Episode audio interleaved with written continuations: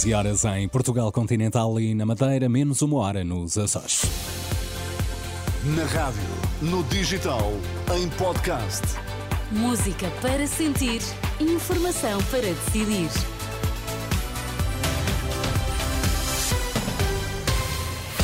Ainda antes da edição da noite, conheça as notícias mais importantes desta quinta-feira. Boa noite. Olá, boa noite. António Costa não está a fazer chantagem sobre o Montenegro para a candidatura ao TGV. Quem o diz é o vice-presidente da Infraestruturas de Portugal.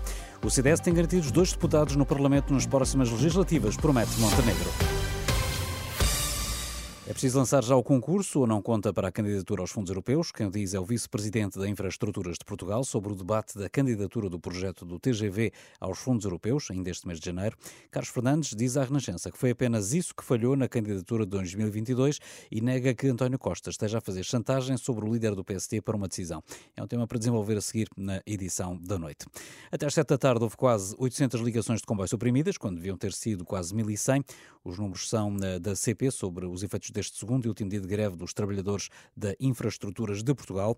Realizaram-se apenas 307 ligações, das quase 1.100 programadas, só circularam os comboios previstos nos serviços mínimos. O Tribunal de Contas poderá vir a apreciar a compra de ações dos CTT pela par pública, lembrando que a empresa está sob, sobre, sob a sua jurisdição e controle. Numa resposta enviada à luz, o Tribunal de Contas diz que poderá, em tempo oportuno, vir a analisar o caso, até porque é o Tribunal colegialmente que cabe decidir sobre a matéria. O Jornal Económico avançou que o anterior governo, o divulgar publicamente, instruiu a para pública a comprar ações dos CTT através de um despacho do Ministro das Finanças, João Leão. Entretanto, Pedro Nuno Santos admitiu esta tarde que, afinal, sabia da entrada do Estado nos Correios em 2021, uma informação que só foi tornada pública esta semana através da imprensa. Depois de ter começado ontem por remeter explicações para o governo, o ex-ministro das Infraestruturas reconheceu hoje que estava a par do negócio. Eu em nenhum momento disse que não sabia da operação. Eu estava à espera que o Governo eh, prestasse ainda esclarecimentos. A única coisa que eu disse foi que não é o Ministro eh, setorial, que tem a tutela setorial, que dá instruções ao Ministro das Finanças para comprar ações. Foi isso apenas que eu disse. Obviamente que sabia e obviamente que concordo com aquilo que foi feito. Pedro Nuno Santos eh, sabia, Luís Montenegro, no Conselho Nacional do PSD, que decorre em Braga, reagiu assim. O Ministro das Infraestruturas, à época, hoje secretário-geral do Partido Socialista, autorizou ou não autorizou? Vai-se lembrar nos próximos dias que autorizou? Foram muitos casos de falta de responsabilidade para exercer o governo de Portugal. A bandalheira em que se transformou governar o país tem de ter um fim para nós garantirmos o nosso futuro, para nós não andarmos a viver estas crises cíclicas que também são de credibilidade e que são muitas vezes responsáveis pelo afastamento das pessoas e até muitas vezes por alguma radicalização das suas tomadas de posição. As acusações de Luís Montenegro, líder do PSD, ao principal adversário, ao lugar de Primeiro-Ministro Pedro Nuno Santos. E o CDS tem garantidos dois deputados no Parlamento nas próximas eleições legislativas. Vai ter mesmo um grupo parlamentar, assegurou esta noite Luís Montenegro.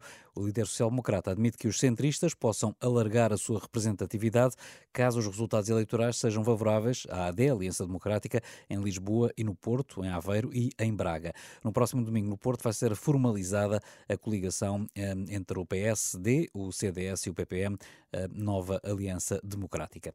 Na fatura da água, há quem consiga poupar com o mesmo consumo 376 euros anuais relativamente a outros consumidores. Tudo depende do município. Isto porque nas contas da defesa do consumidor, os municípios do norte do país cobram muito mais pela mesma água que os do sul do território. Segundo a DECO, as câmaras de Amarante e do Fundão são as que fornecem a água a preços mais elevados. O cabaz de bens essenciais com IVA zero custa 143 euros nesta primeira semana de janeiro, ou seja, a medida do governo acaba acaba com o valor mais alto registado pela DECO, desde que tem estado a monitorizar os preços. Em quase nove meses, o cabaz teve um aumento superior a 9 euros, o que basicamente anulou o efeito do IVA zero. O maior aumento verificou-se no azeite virgem extra, que em apenas um ano quase duplicou de preço, passou de cerca de 6 euros por litro para 11 euros e 6 cêntimos. Também a pescada fresca e a laranja tiveram aumentos superiores a 40%. De recordar que, a partir da manhã, é reposto o IVA nas 46 categorias de produtos alimentares considerados essenciais. Já a seguir, a edição da noite. Edição da noite.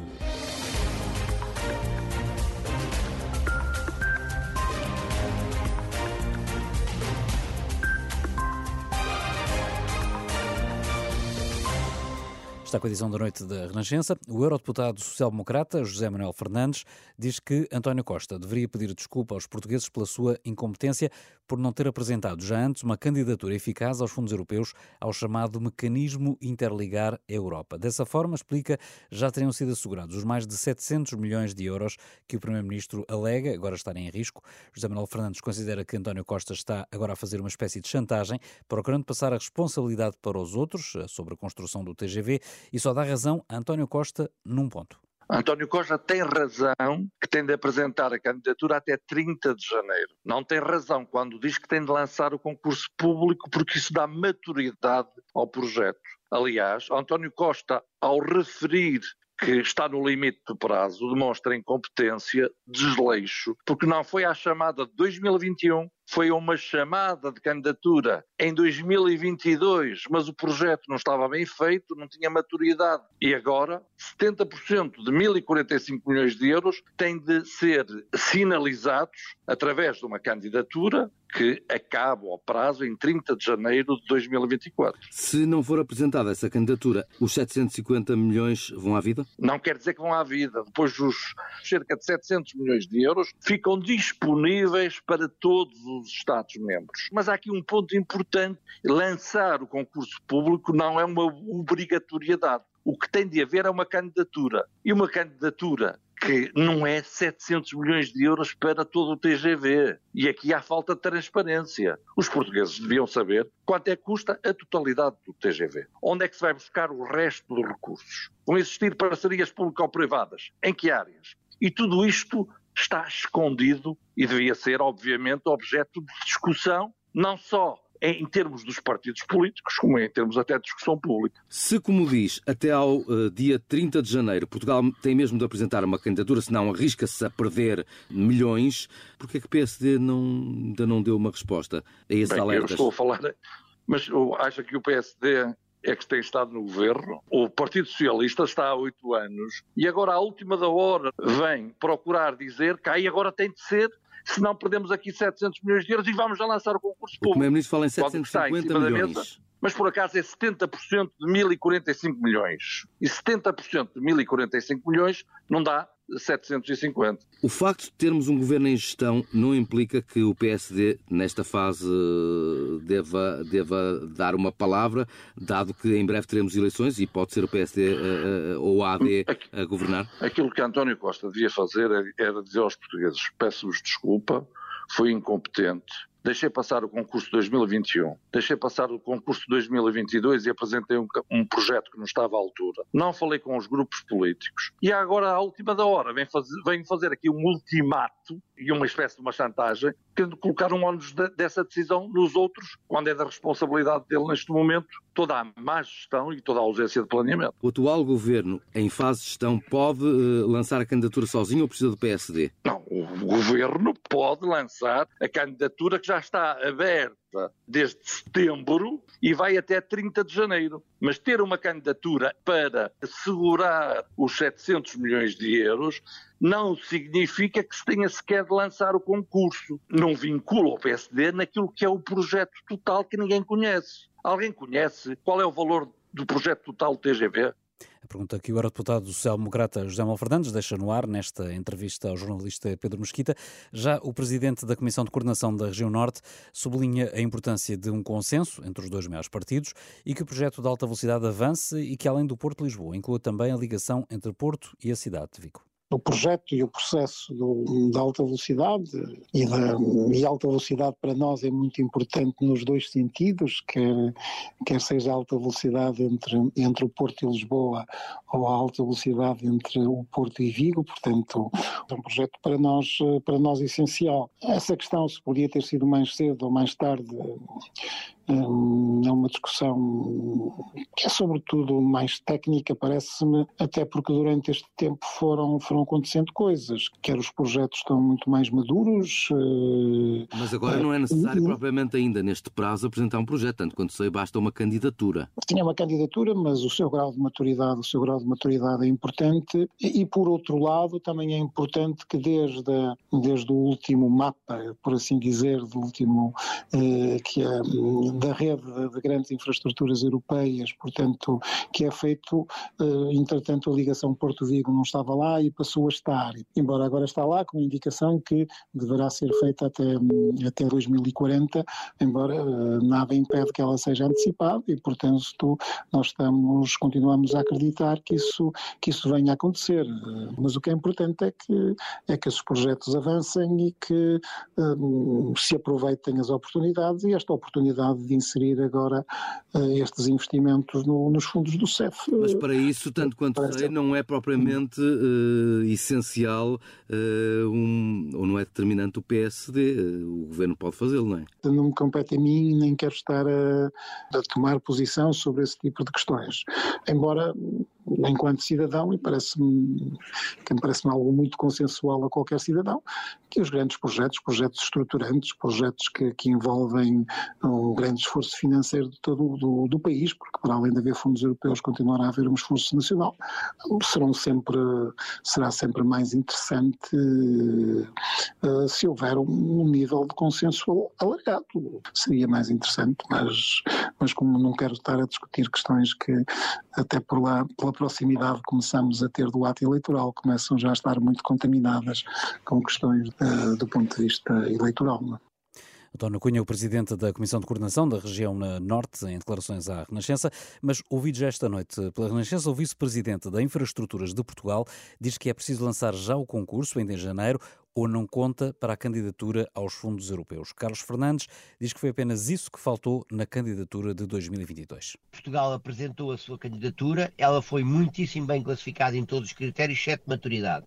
Na maturidade tínhamos dois problemas. Um, ainda não tínhamos a declaração de impacto ambiental, que já temos, e dois, porque não tínhamos nenhum concurso lançado. Nesta, nesta candidatura que, que esperamos entregar, até ao final de janeiro, temos o problema das declarações de impacto ambiental resolvidos, portanto já temos dia para os dois projetos, e temos o dinheiro eh, alocado às duas PPPs, sendo que uma delas esperamos lançá-la em janeiro para ter também esse nível de maturidade cumprido. Se o lançarmos depois, já não conta para a avaliação.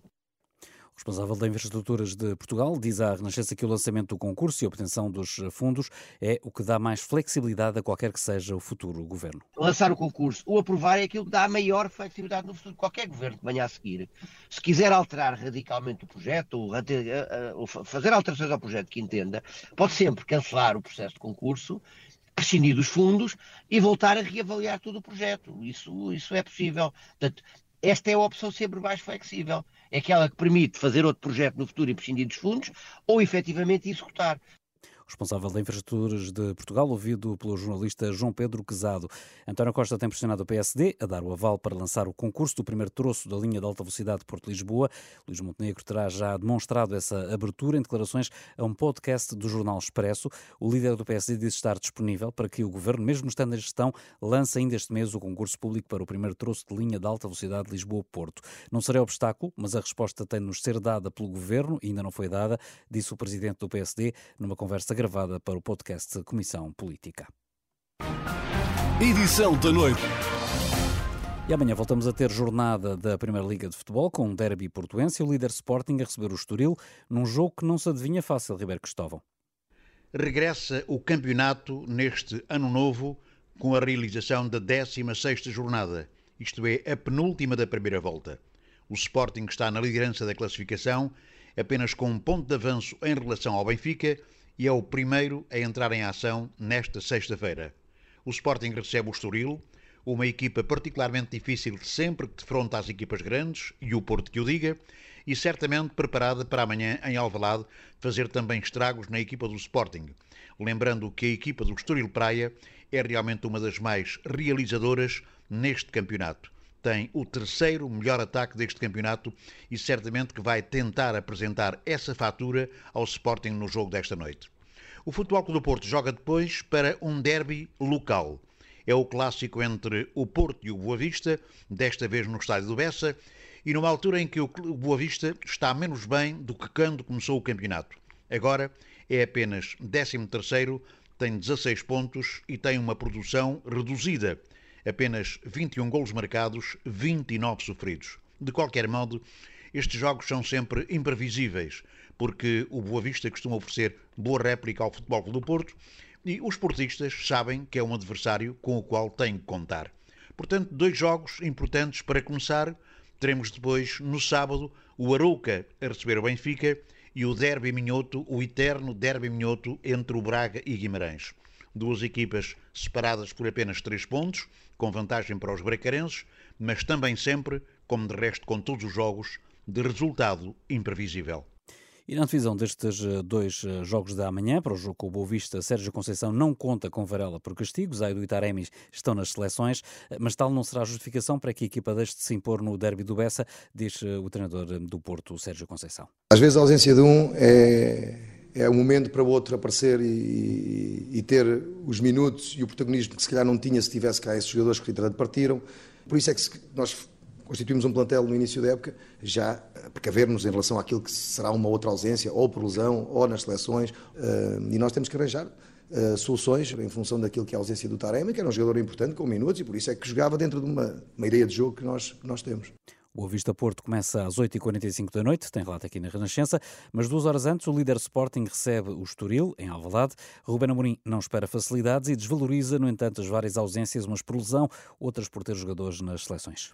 Não me preocupa porque eu, nós temos, temos condições para apresentar um 11 de, de qualidade uh, e, portanto, estamos preparados para. Já sabíamos dessas ausências. Obviamente que as lesões nós não controlamos, mas estamos preparados e temos jogadores para, para vencer o jogo uh, da manhã. Em relação à, àquilo que podemos encontrar, eu já, já o disse: um jogo muito difícil, uma equipa que vai estar desinibida no, sem, sem grande responsabilidade, miúdos talentosos, e nós vamos apresentar um 11 forte, preparado um, para, para vencer o jogo. O Sporting Estoril tem início marcado para as 7 menos um quarto da tarde. Tem relato também aqui na Renascença. Edição da noite.